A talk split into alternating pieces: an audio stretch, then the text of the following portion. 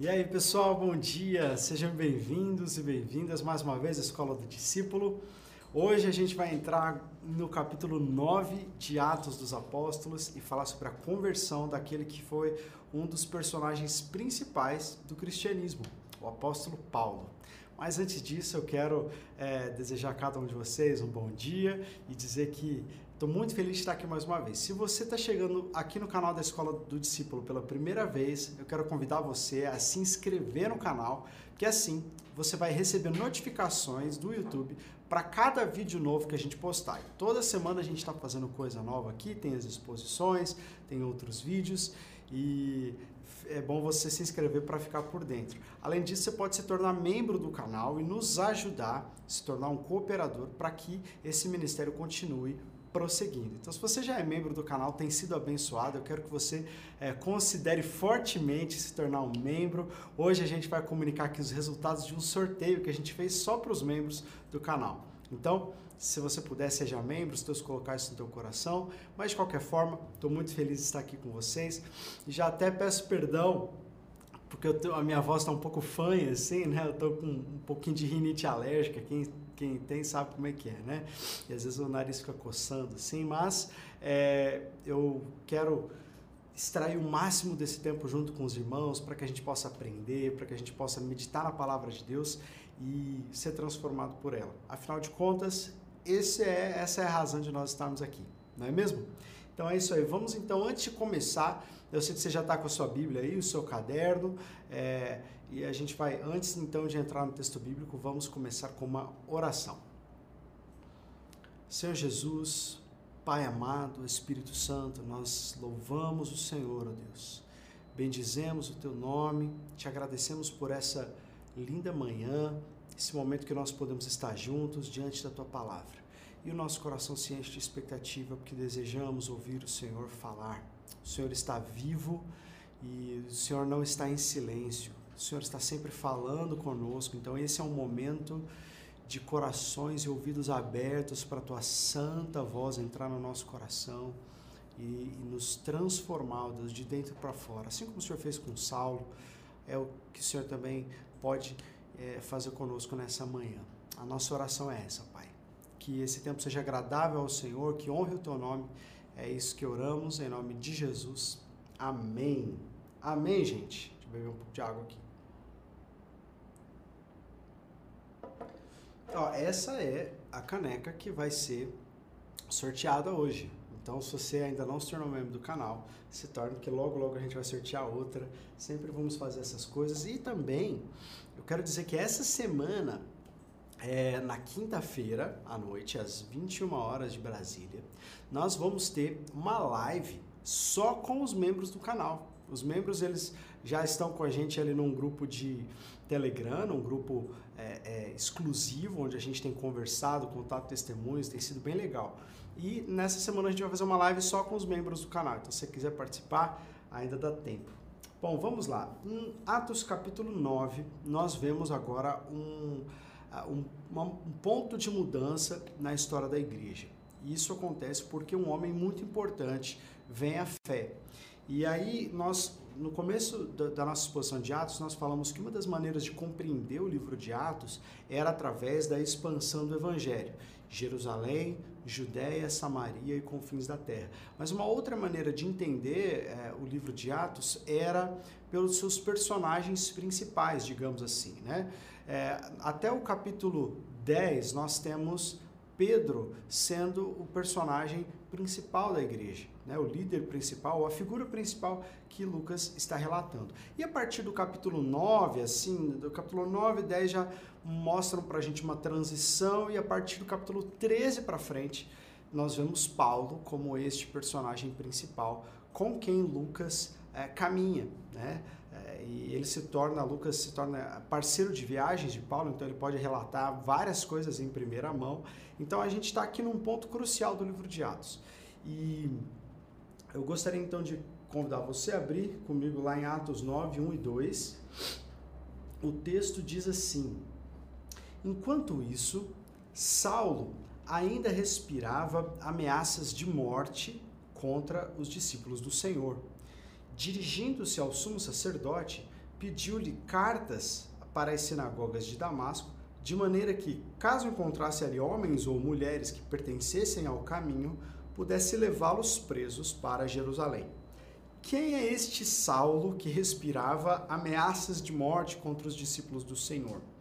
É, nós o conhecemos é, como Paulo, né? aqui ele está sendo é, chamado de Saulo, mas Saulo e Paulo são a mesma pessoa. E eu já começo falando sobre isso porque tem gente que ainda confunde, é, acha que Saulo era o nome antes dele se converter e depois que ele se encontra com Jesus, então ele passa a ser chamado de Paulo, como se Deus tivesse trocado o nome é, do apóstolo.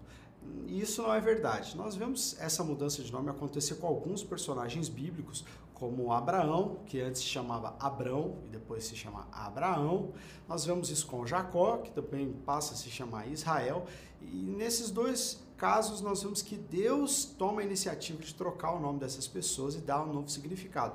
Mas não é o que acontece com Saulo. Saulo e Paulo são o mesmo nome em idiomas diferentes. Saulo é, vem de Saul, Shaul, que é o nome hebraico de, de Paulo. E Paulo é um nome já grego, né? Gre Greco-romano. Então é só o mesmo nome. É, é tipo o João, que é João no Brasil, e vai para os Estados Unidos e passa a se chamar John. E se ele for para a Espanha, ele vai ser chamado de Juan. Mas Juan, John e João são o mesmo nome, apenas em idiomas diferentes. Enquanto Paulo está no território de Israel, ele é chamado de Saulo, depois ele ganha o mundo e aí vai ser chamado mais de Paulo. Mas não tem nenhuma diferença espiritual entre essas, esses dois nomes, não. Nós temos uma aula no curso Panorama do Novo Testamento só sobre o apóstolo Paulo. Lá a gente fala sobre a origem do apóstolo Paulo, sobre a sua biografia, uh, os seus estudos, a sua, sua compreensão uh, da, da sua fé. Então tem várias coisas que você pode aprender sobre ele nessa aula sobre o apóstolo Paulo no panorama de Novo Testamento. Por isso eu não vou entrar em detalhes da biografia dele, até porque não é isso que o texto apresenta para nós.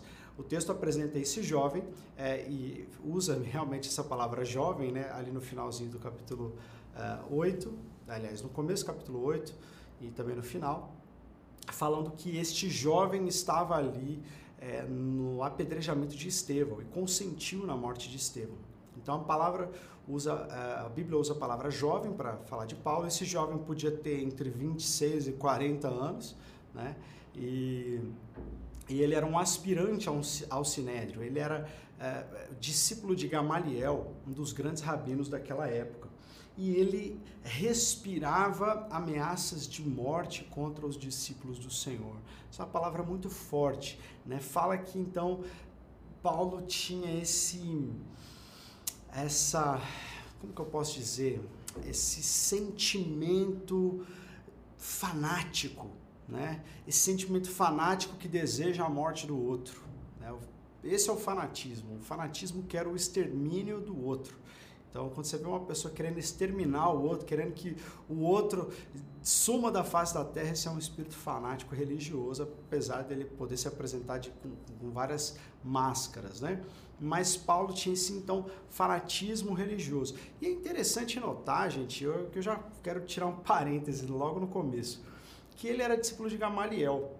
E Gamaliel, quando estava reunido com o pessoal do Sinédrio, foi a pessoa mais branda com os discípulos. Né? Foi a ideia a partir de Gamaliel que o Sinédrio parasse de perseguir os cristãos, porque poderia ser que fazendo isso eles estivessem agindo contra o próprio Deus. Então, olha só, o discipulador de Paulo foi a primeira pessoa a considerar que os discípulos de Jesus realmente estavam corretos, mas mesmo assim o seu discípulo tinha no seu coração ameaças de morte contra os discípulos. Então isso é muito interessante e na vida do apóstolo a gente vai ver que isso não aconteceu uma vez só não. Isso aconteceu depois em Atos capítulo 13 e depois em Atos capítulo 15 a gente vai ver que Paulo descola de um novo discipulador, né, de Barnabé, que era um homem mais brando, mais amoroso, e nessa época Saulo ele era realmente tinha um temperamento bem duro, bem forte, e numa segunda oportunidade ele também toma uma atitude diferente daquele, daquela tomada pelo seu discipulador. É interessante notar isso. Então, nós lemos assim, desculpa gente, eu tô, já expliquei, né, que eu tô com o nariz um pouquinho ruim. Mas, é, o texto continua dizendo: Dirigindo-se então ao sumo sacerdote, pediu cartas para as sinagogas de Damasco, de maneira que se encontrasse ali homens ou mulheres que pertencessem ao caminho, pudessem levá-los presos para Jerusalém. Quem são esses homens ou mulheres que fossem do caminho? Era assim que os discípulos de Jesus eram chamados uh, nesse momento da história, aqueles que eram os do caminho. E Paulo queria uma carta de apresentação do Sinédrio de Jerusalém para ir para Damasco, na Síria, em outro país para é, buscar se tinha alguns cristãos ali, porque em Damasco tinha uma comunidade judaica muito forte, tinha muitas sinagogas em Damasco. Damasco era uma das cidades mais importantes do mundo antigo, inclusive Abraão conhecia essa cidade, capital é, de um império, e então ali havia realmente muita gente. E, e Paulo queria ir para lá com uma carta de recomendação, uma carta de apresentação, para que ele pudesse levar presas essas pessoas que ele encontrasse. Legalmente, há quem discute se ele realmente conseguiria fazer isso, porque a gente está falando de um pedido de extradição, né? É de tirar a pessoa de um país e levá-la para ser julgada no seu país de origem. E é, a lei que, que, que regia isso aí era uma lei política e não uma lei religiosa. Então, os líderes da sinagoga não teriam, teoricamente, nem de Jerusalém, autoridade para mandar extraditar alguém de um outro país para entrar em Israel para ser julgado lá. Mas isso mostra também o grau do fanatismo da pessoa.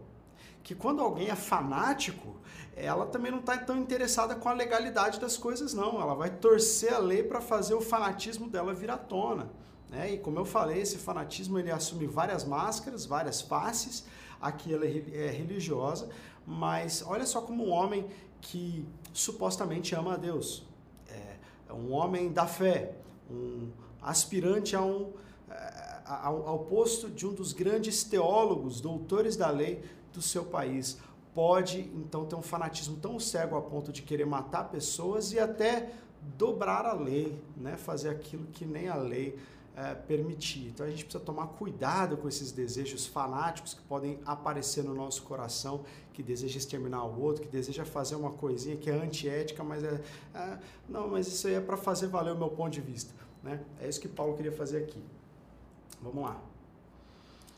E aí, no versículo 3 a 5, nós lemos assim: Em sua viagem, quando se aproximava de Damasco, de repente brilhou ao seu redor uma luz vinda do céu ele caiu por terra e ouviu uma voz que lhe dizia: Saulo, Saulo, por que você me persegue? E Saulo perguntou: Quem és tu, Senhor? E ele respondeu: Eu sou Jesus, a quem você persegue.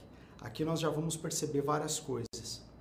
No meio do caminho, quando ele estava chegando em Damasco, é, uma luz brilhou ao seu redor. Essa luz é como se fosse um relâmpago, seguido de um trovão, porque eh, ouviu-se uma voz que dizia. Essa voz, a palavra voz, também pode ser traduzida como um estrondo.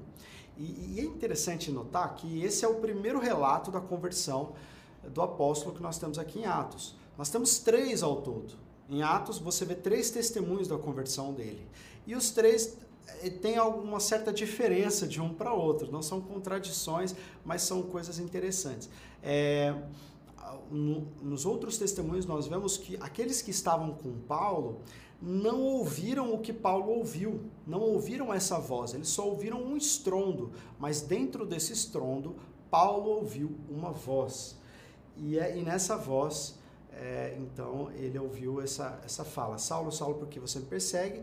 E ele diz: Quem és tu? Senhor. Ele não fala Senhor usando a palavra Kyrios, como se ele não estivesse vendo alguém, alguém de alguma autoridade que estivesse ali, uma autoridade política e tal. Não, ele usa um termo que é usado para o soberano Senhor. Né? E olha só como que é interessante. Um homem que conhecia as Escrituras, o Antigo Testamento, um homem que foi doutrinado na fé, quando ele tem esse encontro, ele todo o conhecimento que ele achava que ele tinha colocado em xeque, ele não sabe com quem ele está falando. Tem muita gente que vive na igreja, anos e anos, sabe tudo de Bíblia, mas não conhece a Deus. E se Deus fala com ela, ela não sabe de onde, quem está falando com ela. Né? Então, Paulo, Paulo é esse exemplo para nós de que a religiosidade pura crua, sem Jesus, sem a atuação do Espírito Santo, ela não nos leva a conhecer a Deus de uma maneira pessoal, não nos leva a reconhecer a sua voz. O meu desejo é que você, que é crente no Senhor Jesus, não viva uma vida só de um conhecimento intelectual das coisas de Deus, mas tenha uma relação profunda com Deus a ponto de poder ouvir a voz do Senhor e compreender quem é Ele e vocês terem um relacionamento íntimo e pessoal. Essa é a ação do Espírito Santo em nós. Né? Então Paulo fala: quem é o Senhor? Quem é o Senhor? E ele respondeu: Eu sou Jesus a quem você persegue. Olha que interessante. Paulo não achava que estava perseguindo Jesus. Perdão, Paulo não achava que estava perseguindo Jesus. Paulo achava que estava perseguindo homens e mulheres que eram do caminho. Mas Jesus diz: Não, você está perseguindo a mim. Quem persegue a igreja de Jesus, persegue a Jesus.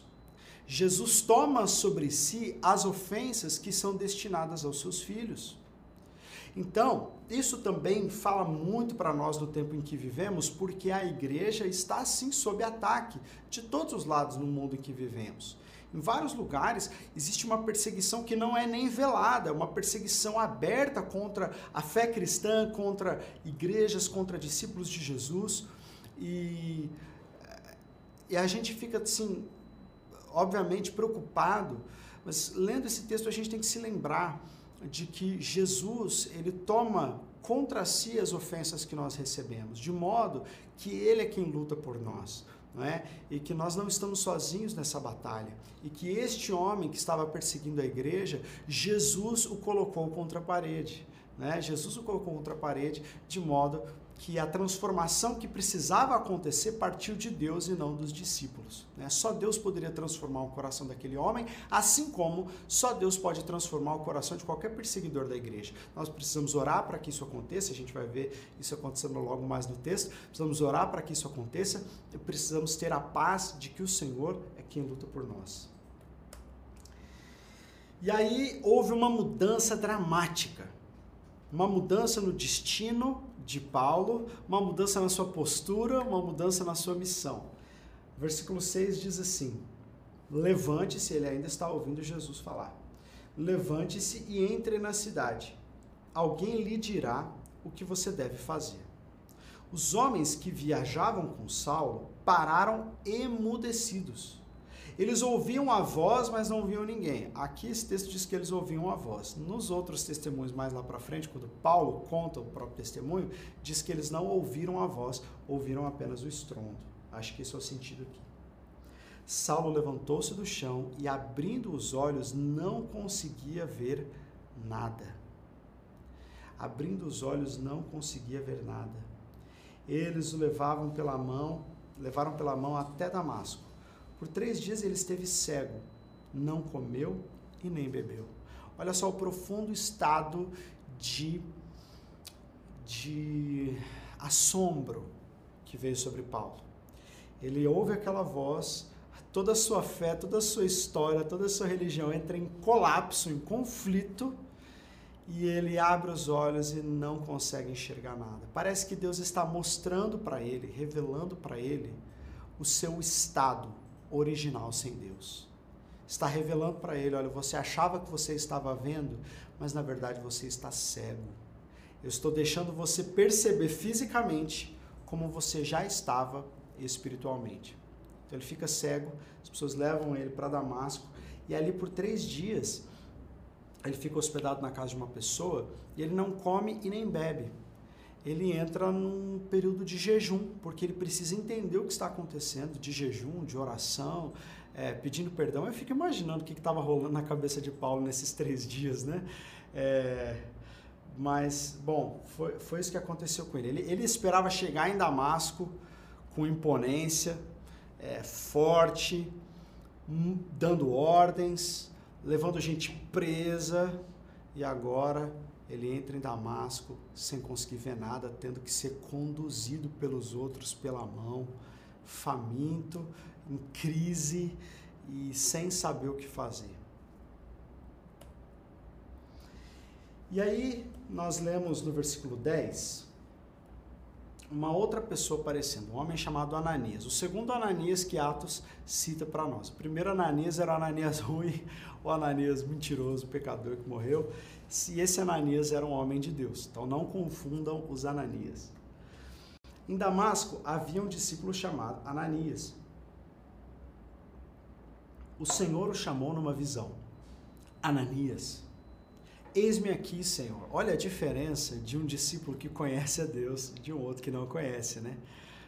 Jesus fala com Saulo, ele fica assim: Quem é o Senhor? E Ananias não. Ananias fala: Não, eis-me aqui, Senhor. Eu já conheço, Senhor. Eu conheço a voz. O Senhor lhe disse: Vá à casa de Judas, na rua chamada direita, e pergunte por um homem de Tarso, chamado Saulo. Ele está orando. Ele está orando. Numa visão, ele viu um homem chamado Ananias chegar e impor-lhe as mãos para que voltasse a ver. Então Deus está contando para Ananias a visão que o próprio Deus deu para Saulo.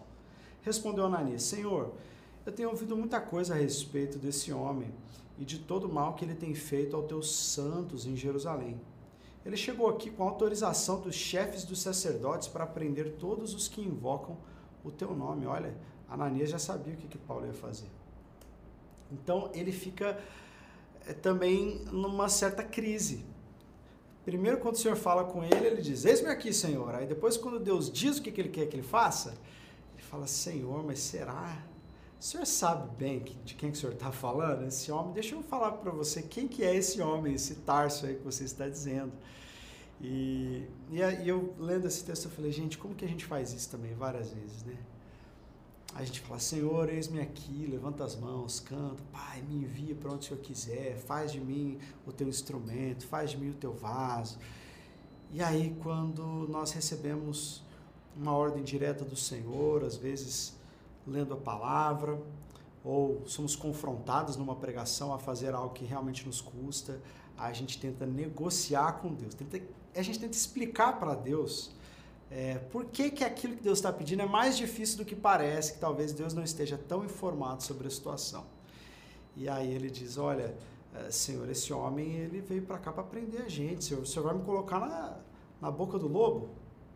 Né? E, e, e Deus fala com Ananias que eu não coloquei ali o, o, o, versículo, logo depois do 14, mas Deus fala assim: olha, é, eu vou mostrar para esse homem que ele deve sofrer pelo meu nome.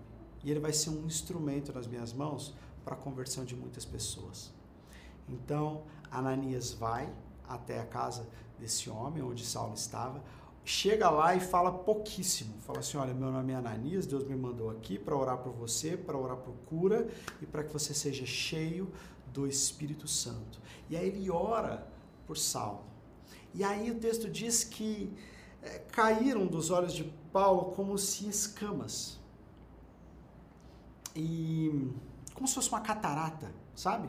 Aquela, aquela escama esbranquiçada e ele volta a ver. Eu queria refletir é, sobre isso com você, porque olha só o sinal de que Paulo foi cheio do Espírito Santo eu, eu fiquei procurando se quando Paulo foi cheio do Espírito Santo ele falou em outras línguas, mas não falou. É, eu fiquei procurando se ele começou a profetizar e também não profetizou. Qual foi o sinal e a evidência de que Paulo foi cheio do Espírito Santo? Ele voltou a ver. As escamas dos olhos caíram. É, ele que estava cego para perceber Deus, para perceber a ação de Deus no mundo. Ele estava tão confuso, ele estava tão cego antes, que ele estava perseguindo, indo contra aquilo que Deus estava fazendo, mas agora ele passa a ver. E a minha oração também é para que Deus faça as escamas caírem dos nossos olhos, para que a gente seja cheio do Espírito, para que a gente passe a ver as coisas como Deus as vê. Que a gente passe a ver as pessoas como Deus as vê. Que a gente passe a ver a realidade, a igreja, a palavra, dando a importância para essas coisas que o próprio Deus conferiu a elas. Senão a gente vai viver a vida toda tateando, procurando Deus sem saber quem é Deus, sem ver nada, totalmente limitado. Né? E essa cura, que foi uma cura física, também representa é, uma cura espiritual. Né? Nós precisamos que as escamas dos nossos olhos caiam, isso é também um sinal do revestimento de poder com o Espírito Santo. E aí então, ele vai lá, faz tudo isso. E aí depois a gente vê, a partir do versículo 20, os primeiros passos do apóstolo Paulo.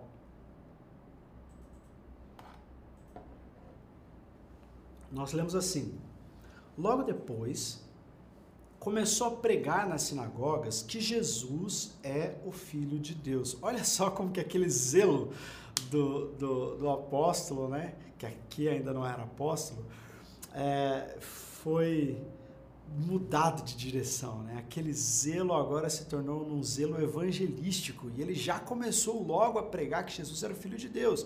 E aqui é uma das únicas partes em Atos onde a gente vê Jesus sendo chamado de filho de Deus, não só filho do homem, mas filho de Deus. Então, Paulo compreendeu através de toda aquela situação quem realmente Jesus era. Ele não só passou a defender o movimento dos discípulos é, de Jesus, ou, ou falar assim, não, pode ser, o benefício da dúvida, né, como queria Gamaliel. Não, ele se tornou um discípulo e disse, Jesus é de fato o Filho de Deus. Ele começou a pregar isso nas sinagogas. Todos os que o ouviam ficavam perplexos e perguntavam, não é ele o homem que procurava destruir em Jerusalém aqueles que invocam este nome? E não veio para cá justamente para levá-los presos aos chefes dos sacerdotes? Essa pergunta, uma pergunta não é só de curiosidade, perplexidade, mas é uma pergunta de desconfiança. Porque imagina, o maior terrorista, o maior perseguidor da igreja chega no culto, eu até brinquei, falei isso no story, né? Já pensou se o Osama Bin Laden, que já faleceu, mas é a figura mais próxima que a gente tem, né, de um cara assim. Osama Bin Laden chega na tua igreja e senta do seu lado. Aí você olha e fala assim, rapaz, eu conheço esse cara. Aí você chega assim, senta um pouquinho pro lado, né? Meu Deus do céu, vou sair desse culto que vai explodir tudo aqui. E aí, de repente, chega a hora do apelo. Aí ele levanta a mão e vai lá na frente, entregando a vida a Jesus. Aí o pastor chama você, ainda fala assim: Ô Ludmila, vem cá, acompanha esse rapaz aqui, aceitou Jesus. Aí você vai, assim, a hora de longe, né? Nem põe as mãos e olha com o olho fechado, com o olho aberto. E aí ele fala para você, puxa vida, estou tão feliz, posso ir no seu PGM durante a semana? Onde que você mora? Aí você leva, levaria ele no seu PGM, lá na sua casa, na sua célula ou não? Era assim que, os, que as pessoas estavam. Estavam assim, gente, mas ele estava ontem aqui perseguindo os cristãos. Será que a gente deve receber esse cara aqui? Será que ele não é um infiltrado, um espião? Que ele veio para levar a gente preso. Então, eu acho que ele está fazendo isso para conhecer as pessoas e poder levar mais gente presa. Eu que não vou eh, me associar a esse cara, né?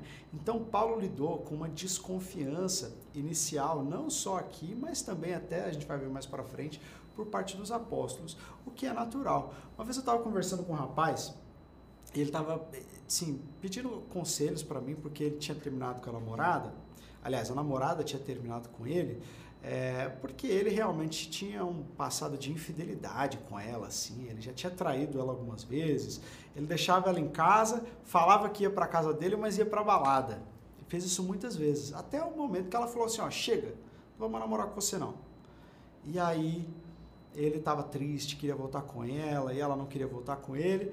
Ele veio falar comigo, eu falei, meu irmão, você tem que mudar de vida, você queimou suas pontes. Agora você tem que orar, pedir para Deus te dar graça para reconstruí-las e se Deus derramar perdão no coração dela, amém. Isso aqui você tem que ser diferente, né? Aí não, beleza, mas vou mudar. Aí ele ficou umas duas semanas assim na balada, indo para casa, vindo na igreja, vindo no culto de oração, foi na célula. E aí ele foi lá então na casa da namorada. Falou assim, olha, é, então agora já tô, a gente já pode voltar. Ela, não, não vou voltar com você.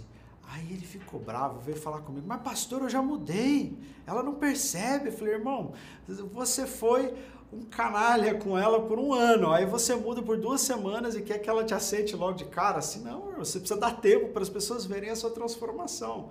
E Paulo, no início da sua caminhada, sofreu com isso, porque ele já era conhecido como perseguidor, ele teve que sofrer perseguição para que as pessoas entendessem que na verdade a sua conversão era verdadeira, não é? Então esse foi um processo que ele passou. E ele começou a pregar nas sinagogas, e as pessoas ficavam assim, né? É, e aí depois o texto diz para nós, ah, entre os versículos 22 e, e o 26, que eu não coloquei aqui, que ele, ele, ele começou a discutir tanto em Damasco, aí a gente vê um pouquinho do tipo de temperamento de Paulo, né? Discutia muito, muito argumentador. Alguns biógrafos até dizem que ele, nesse início da sua vida, era um cara muito duro, até um pouco turrão, né? Teimoso. E ele começou a discutir com os judeus lá e eles procuraram matar a Paulo. E aí eles conseguiram tirar Paulo por um cesto, né, no muro da cidade. Colocaram ele dentro de um cesto, amarraram a corda e desceram ele pelo muro da cidade de madrugada para ele poder fugir, senão ele ia ser morto. Aí as coisas começaram a mudar. Parece que ele fica poucos dias aqui, se você ler rápido o texto, mas alguns estudiosos acreditam que ele ficou bastante tempo, né? Então ele foge de Damasco e vai para Jerusalém. Lá no versículo 26 nós lemos assim: Quando chegou a Jerusalém, ele tentou reunir seus discípulos, mas todos estavam com medo dele, não acreditando que fosse realmente um discípulo. Então Barnabé o levou aos apóstolos e lhes contou como no caminho Saulo vira o Senhor que lhe, fará, que lhe falara, e como em Damasco ele havia pregado corajosamente em nome de Jesus. Olha só que interessante que Barnabé, eu não sei como, o texto não diz isso para nós, mas parece que Barnabé ou estava em Damasco ou a, acompanhou de alguma forma esse processo de transformação de Paulo, porque quando chegou em Jerusalém, Barnabé sabia de toda a história e Barnabé tinha muito respeito dos apóstolos. Então Barnabé é como se Barnabé colocasse a mão no fogo, né? Como se ele dissesse assim, não, olha, ele está comigo, podem receber, confiem em mim, é, dou a minha palavra por ele aqui. Né? E, e, Barnabé então confiou em Saulo, que atitude linda de Barnabé, né? Pegar alguém que estava sendo colocado de lado, as pessoas estavam desconfiando dele, querendo distância dele, e Barnabé o chama, acredita nele, fala: Não, ele está comigo. E ele introduz então Saulo ao grupo dos discípulos, dizendo uma coisa muito interessante: que Saulo havia visto o Senhor. Saulo havia visto o Senhor. Isso é mais importante do que parece. Por quê? Quando nós lemos lá no comecinho, Atos capítulo 1, havia uh, alguns pré-requisitos, alguns critérios para uma, uma, pessoa ser do grupo dos apóstolos. Você se lembra disso, que Pedro falou vários critérios, a gente falou na primeira aula. Mas é, Paulo não, não cumpriu esses critérios. Como que ele poderia ser chamado de apóstolo mais para frente? Por isso que tantas vezes quando a gente vai estudar as cartas de Paulo, ele está constantemente defendendo o seu apostolado. Por que, que ele tem que defender o seu apostolado? Porque as pessoas não, algumas pessoas não aceitavam.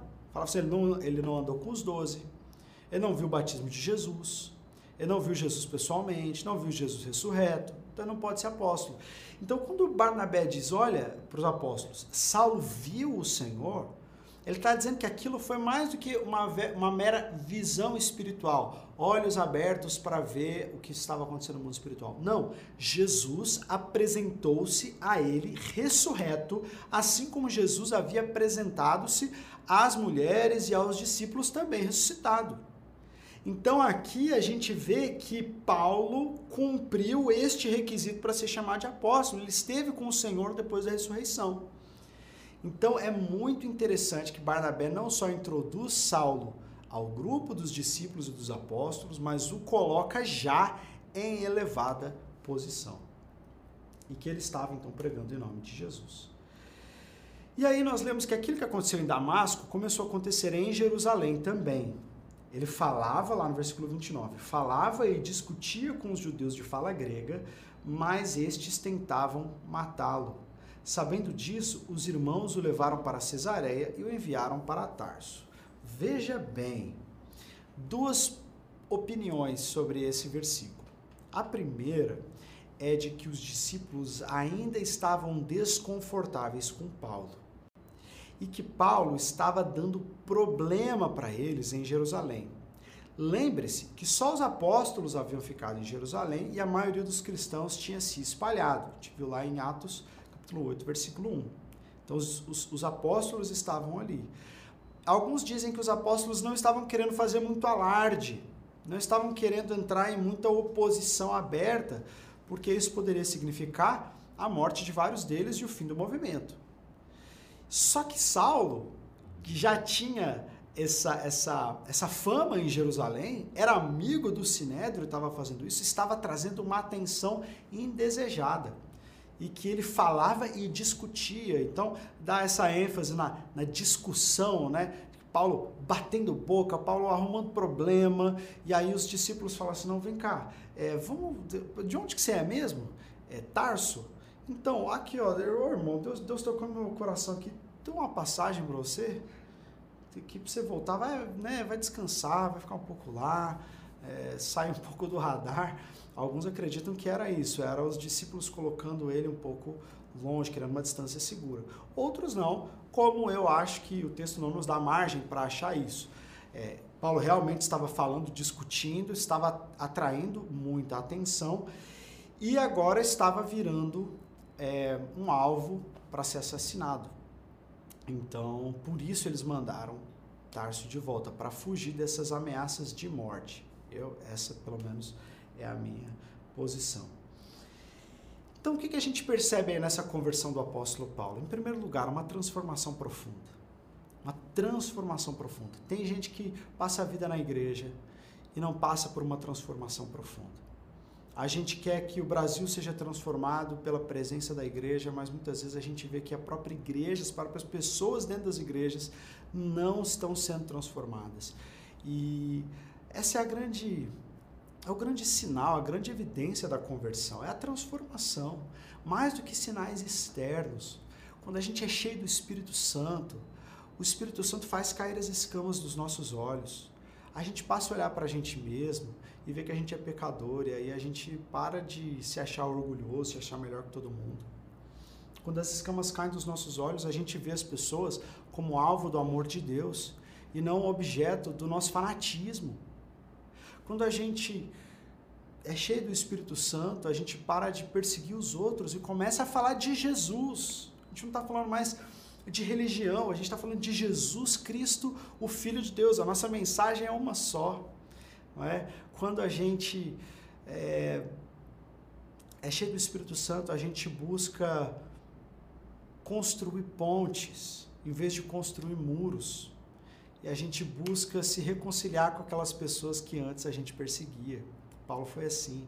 Então, quando a gente olha para a vida do apóstolo, a gente vê essa transformação profunda. Essa transformação que eu quero viver na minha própria vida. Eu oro constantemente e quando estava estudando essa semana, eu falei: Deus, mais uma vez, tem alguma coisa na minha vida, na minha família, no meu ministério que eu não estou vendo. Senhor, me enche do teu Espírito Santo para que eu possa ver. Faz cair as escamas dos meus olhos. Ainda tem algo no meu caráter que o Senhor deseja tratar. Eu preciso ser, eu preciso ser mais humilde. Eu preciso ter algum ponto ajustado. Senhor, me enche do Espírito para que eu veja. Eu vejo muitas pessoas buscando o Espírito Santo por sinais, por maravilhas. Busque por esse sinal. Busque ser cheio do Espírito Santo para que você se veja, veja a Deus e veja o mundo por uma outra ótica. Amém? E nós vamos ver então que Deus é o Senhor da história, ele pegou esse cara e transformou ele numa ferramenta, né? Paulo, é, o texto diz, ele é um vaso para mim, quando Deus fala com Ananias, ele é um vaso nas minhas mãos, ele é um instrumento nas minhas mãos. E quanto melhor o instrumento, mais trabalho é feito. Quando a gente fala de agricultura, e a gente compara a agricultura moderna da, da agricultura antiga, a gente vê por que, que a agricultura moderna ela é tão é, mais producente do que a agricultura antiga. Eu me lembro, por exemplo, não estou falando nem de tempo, né? de lugares já a gente já percebe isso. Lá no Nepal, eu andava por muitos campos é, que eram arados por bois ou por mulas, por jumentos, né? E as pessoas puxando os animais e os animais arando a terra. Aquela terra vai produzir uma quantidade. Agora, quando você vai aqui no interior do estado do Mato Grosso do Sul, né, vai para São Gabriel do Oeste, vai para alguns lugares onde tem muita fazenda de soja, você vê aqueles tratores, aquelas máquinas gigantescas arando a terra, produzindo, semeando, uma tecnologia, ferramentas muito boas. E a qualidade dessas ferramentas determina a qualidade, a quantidade do resultado que você vai ter depois. E Saulo foi uma ferramenta nas mãos de Deus. E Saulo não começou a ser preparado, preste atenção nisso, depois da sua conversão. Antes da sua conversão, tudo que aconteceu antes já era uma preparação de Deus com o apóstolo Paulo para que quando ele se convertesse, ele já chegasse com uma bagagem teológica muito grande, com conhecimento das escrituras, e por isso ele se tornou uma ferramenta tão poderosa. Ele foi uma ferramenta trabalhada por Deus. Então, eu e você queremos servir a Deus, precisamos deixar que Ele trabalhe em nós, para que nós nos tornemos ferramentas melhores. E quando a gente fala do desenvolvimento dos nossos dons, do envolvimento numa igreja local, quando a gente está falando dessas coisas, estamos dizendo assim: olha, deixa Deus trabalhar em você para que você então possa ser uma ferramenta melhor. Só que quando Deus trabalha numa ferramenta, é, é doloroso. Quando Deus trabalha na nossa vida como ferramentas é doloroso. Eu me lembro de, uma, de um trecho do livro do Max Lucado, onde ele diz assim que Deus nos pega como uma ferramenta e ele vê que essa ferramenta ela está meio torta, ela está meio cega, ele precisa ser consertada. Então Deus vai lá e coloca essa ferramenta no fogo.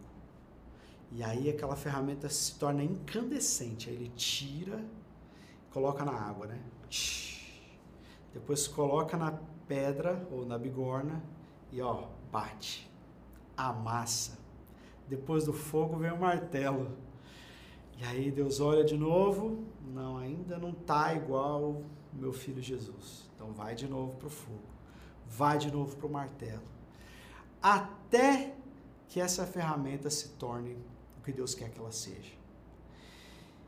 E é melhor passar pelo fogo de Deus pelo martelo, é melhor passar por essa experiência de Paulo, de perplexidade, de, de confusão às vezes, de, de, de ter um conflito interno, de ter um encontro com Deus que mude totalmente a nossa vida, e passar pelo fogo, passar pelo martelo, do que se colocado na caixa de ferramentas inúteis, que não podem ser mais aproveitadas. Então, assim como Paulo, eu e você precisamos passar por essa experiência transformadora, que nem sempre é agradável à primeira vista, mas ela produz muito fruto, porque ela nos torna ferramentas melhores. Amém? É isso aí, gente. Nós não terminamos o capítulo 9. Vamos fazer isso no, na semana que vem, com o capítulo 9 e capítulo 10, porque a gente vai voltar a falar um pouquinho do apóstolo Pedro e um outro evento muito importante que aconteceu.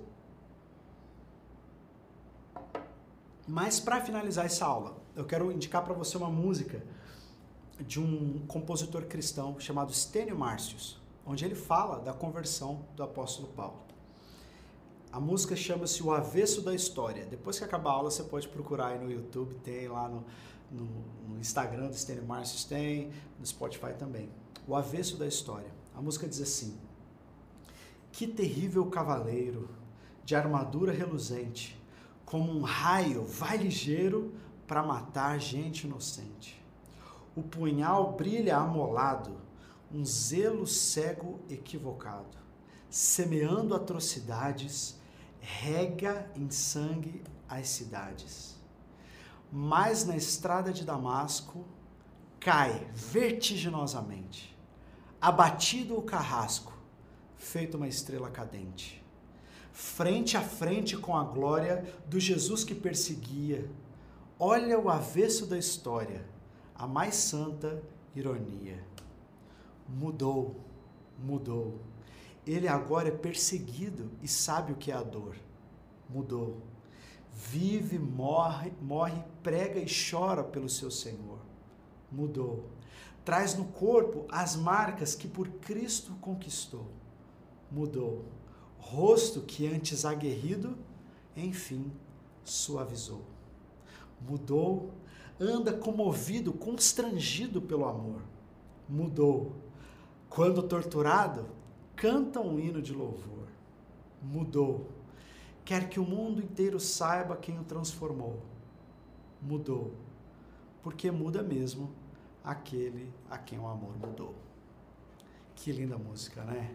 Que lindo testemunho. Aquele rosto que era aguerrido, enfim suavizou. Aquele que era perseguidor agora passa a ser perseguido. Aquele que queria ferir agora traz orgulhosamente no seu próprio corpo as marcas da cruz de Cristo. Aquele que colocava pessoas na cadeia, agora ele mesmo é preso injustamente, mas quando está lá, ele adora a Deus. Que transformação! Que Deus maravilhoso que faz isso com alguém. Que poder tem o Evangelho. É por isso que Paulo, na carta aos Romanos, diz: Eu não me envergonho do Evangelho, porque eu sei que ele é poder de Deus para a salvação de todo aquele que crê. Ele não diz isso porque ele entendeu o Evangelho teologicamente. Ele diz isso lembrando da estrada de Damasco.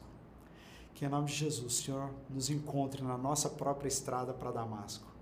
Mude o nosso rumo, mude a nossa história, mude o nosso coração e nos faça ferramentas melhores.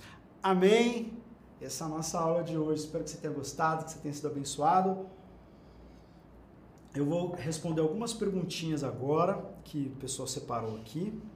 É, e vou falar depois os vencedores da nossa do, do sorteio que a gente fez para os membros né, do canal. É, vamos lá. Silvana Rezende. Saulo caiu de um cavalo? Boa pergunta. O texto não diz que ele caiu de cavalo, não. Né? Pode ser que tenha caído do cavalo, mas o texto não diz que ele estava no cavalo. É, nenhum dos três testemunhos cita nada sobre cavalo. Então a gente aprende na historinha lá do Ministério Infantil, nos desenhos, que Paulo estava no cavalo, aí cai do cavalo com a luz e tal, mas é, ele pode, ele estava simplesmente andando e caiu por terra, não precisa ter cavalo. Ligiane Agostinho, verdade. Enquanto Deus não se revelar a nós, será apenas letras e mais letras, verdade. Não dá para dizer que eu conheço a Deus só porque eu leio a Bíblia. Exatamente, nós precisamos não só é, examinar as Escrituras, mas deixar que as Escrituras nos examinem. Né? A palavra de Deus, Jesus é a palavra de Deus. O encontro com a palavra deve ser o um encontro com Cristo e não um encontro com páginas. Não é? Davi Campos, pergunta depois sobre a conversão de Saulo. Ele foi direto para o seu ministério ou foi se preparar em algum lugar? Muito boa pergunta, nós temos várias opiniões sobre isso, porque a cronologia de Lucas não bate com a cronologia de Paulo é, nas cartas, com os relatos dele, né? Então, quando você vê Gálatas, ele diz que ele ficou um tempão antes de se reunir aos apóstolos. Outros, aí, só quando você vai ler Atos, parece que ele ficou em Damasco e depois já foi para Jerusalém, já encontrou os apóstolos. Então a gente não sabe exatamente quando que foi esse tempo longo que Paulo fala em Gálatas, que ele permaneceu na Arábia e tal, né? Se foi quando ele foi para Tarso, depois de ter encontrado os apóstolos a primeira vez, é meio incerta essa cronologia de Paulo. Mas nesse mês ainda vai sair um, um, vídeo sobre a linha do tempo da vida do apóstolo Paulo aqui no canal. E aí você vai poder ter uma noção mais exata desse, desse tempo aí, tá bom? Mas sim, ele teve um tempo, é, um hiato até se tornar aquele apóstolo Paulo que nós vemos viajando a partir do capítulo 13. Marlete. Paulo e Pedro realmente eram bicados um com o outro? Olha, Paulo, pelo que a gente vê, não tinha dificuldade em se bicar com os outros neste momento da história. Mas Pedro tinha um respeito muito grande por Paulo e Paulo um respeito muito grande por Pedro. Né? É, Paulo chama Pedro de uma das colunas da igreja. Pedro chama Paulo, faz referência aos escritos de Paulo como se fossem escrituras sagradas. Então a gente tem um grande, uma grande admiração dos dois, mas Pedro vem de um pano de fundo judaico. Parece que demorou um pouquinho mais para entender algo que Paulo já tinha compreendido melhor, que era que os gentios poderiam receber a Jesus, receber o Espírito Santo, sem aderir às leis de Moisés. Né? E que os judeus que quisessem observar essas leis poderiam observar, mas é, isso não era um pré-requisito para a fé. Então, quando eles se encontram, Paulo percebe que Pedro estava assim, estava com os gentios, quando os judeus não estavam lá perto, ele estava com os gentios, não tinha problema nenhum. Quando os judeus chegaram, parece que Pedro ficou assim um pouquinho querendo preservar é, algumas aparências com os judeus, e aí então Paulo chama a sua atenção. É, eu não acredito que isso foi de, ai, por causa disso eles se bicaram. Não, eles eram pessoas diferentes, e a gente tem essa, essa repreensão de Paulo a Pedro, mas eu não acredito que eles eram bicados, não. Eles dois não. Tayane Araújo. Bom dia, sou de Maceió, Alagoas. Podemos dizer que Deus ainda fala por meio de visões e sonhos? Sem dúvida alguma. Não há nada na Escritura que diga pra gente que isso acabou, de que isso foi só para essa época. E não só visões e sonhos, mas sinais e maravilhas. Agora, essas visões e esses sonhos é, eles precisam estar alinhados com a palavra. Eles precisam estar alinhados com as escrituras e com a revelação de Deus. E não, não são o meio melhor de revelação, não, tá? Ou de experiência com Deus. Estou dizendo que Deus pode fazer, Deus pode. Mas a gente não deve buscar isso como se fosse a única coisa. Quando você vai ler Hebreus capítulo 1, a gente vê que é, antes Deus falou conosco através dos profetas, mas hoje fala através do Filho. Ele fala através de Jesus. Então, está na palavra. O que você precisa saber está na palavra. Se Deus te der os sonhos, Deus te der visões, não tem problema, isso acontece, mas tem que ser algo que está na palavra. Essa semana mesmo eu estava falando de uma pessoa famosa aqui no Brasil, uma pregadora, que em 1997 ou 1992 ela teve uma revelação. Ela teve uma visão e ela disse assim: Ah, eu queria passar essa revelação para vocês através de um sopro, mas eu não consigo, porque é muita revelação que Deus me deu. Mas Ele me revelou que Ele vai voltar em um sábado do ano de 2007. E agora nós estamos em 2022, Jesus não voltou. Ou seja, essa visão, essa revelação poderosíssima não está alinhada com a Escritura. Não está alinhada com a Escritura. Então, foi uma falsa profecia. Então, se a nossa visão, se essa revelação, se isso que alguém fala não testifica com as escrituras, então descarta. Eu já vi gente trazendo palavras de revelação pelos sonhos e visões que testificavam e outras que eram profetadas e não eram visões, eram miragens, né? A Lud está rindo aqui da miragem. Douglas Rafael, as cartas de Paulo foram escritas em grego ou hebraico? Foram escritas em grego, tá bom? Paulo escreveu suas cartas, na verdade não foi ele que escreveu manualmente, talvez a primeira, se a primeira foi Gálatas, ele tem escrito manualmente, mas ele usava amanuenses, que eram secretários que ficavam com ele e que então ah, é, anotavam enquanto ele ditava as suas cartas, mas tudo em grego. É, Kaique Vieira, bom dia. Paulo é considerado substituto de Judas em vez de Matias? Então, tem gente que fala isso, né? Tem gente que fala que foi uma, uh, um equívoco dos apóstolos ter eleito Matias, porque enquanto os homens elegeram Matias, Deus elegeu a Paulo, né? É, eu acredito que se a gente faz esse tipo de questionamento, a gente ainda está pensando em números de 12 e a gente ainda está pensando num modelo ultrapassado de como Deus faria as coisas. Porque os discípulos achavam que tudo ia acontecer por meio de 12, né? por causa das 12 nações e tal. Só que Deus, em vez de levantar só 12, espalhou a igreja com mais de 3 mil missionários logo no seu início. Né? Parece que Deus não estava raciocinando em termos de 12 cadeiras, que sai um e entra outro. Quem que tem que ser o substituto? É Matias ou é Paulo? Eu acredito que Deus abriu a porteira, né? Deus, é, é, nós temos outras pessoas como Barnabé, que era estimado entre os apóstolos. Temos outras pessoas como Andrônico e Júnia, que eram considerados como apóstolos. Então, eu acho que é um preciosismo achar que eram, seriam sempre só os doze. Né? E até em Apocalipse, quando a gente fala sobre isso, a gente sabe que Apocalipse tem vários números simbólicos. Né? Então, eu acredito que. Deixa Matias lá, Matias Matias era gente fina também, tinha, tinha mérito, tinha crédito, precisava estar tá lá. E traz Paulo também, traz Barnabé também, traz Felipe também, né? tão usado por Deus. É, acredito que é isso que Deus mostra para a gente em Atos. E, e, é interessante isso. Às vezes a gente olha para Atos e fala assim, não, a gente tem que ser igual à igreja de Atos. Não, mas a igreja de Atos errou muito, gente. Muitas vezes o que a gente vê no livro de Atos é o Espírito Santo corrigindo as ações erradas da igreja. Né? Então, essa é uma delas aí, na minha opinião. Tá joia, gente? É isso aí. Muito obrigado pelas perguntas. É, deixa eu ver aqui. A gente tem o nome das pessoas, dos membros que foram sorteados. Deixa eu ver se eu acho aqui. Alguém me mandou? Mandou? Felipe mandou? Ah, aqui. Resultado do sorteio, dia 7 do 11 quem ganhou o primeiro prêmio? Vão ser dois livros, né?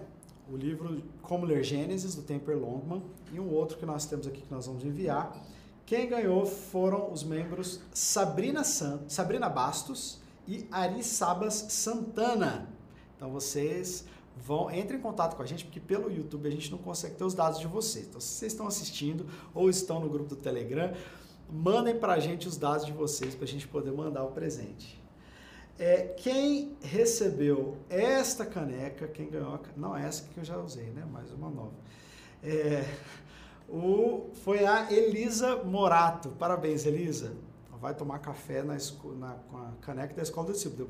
Tem que tirar uma foto, né? Uma selfie tomando café e postar lá e marcar a gente no Instagram para a gente repostar. E quem ganhou a camiseta da escola do discípulo foi Agnes Dias Ribeiro. Parabéns, Agnes.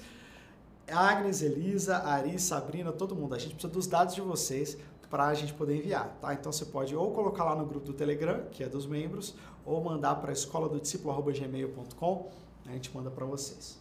Tá joia? Gente, é isso aí. Olha, eu achei que eu ia espirrar muito durante a aula, mas o Senhor me abençoou aqui. Fui cheio do Espírito Santo para não espirrar e deu tudo certo. Amém, gente? Olha, eu estou muito feliz.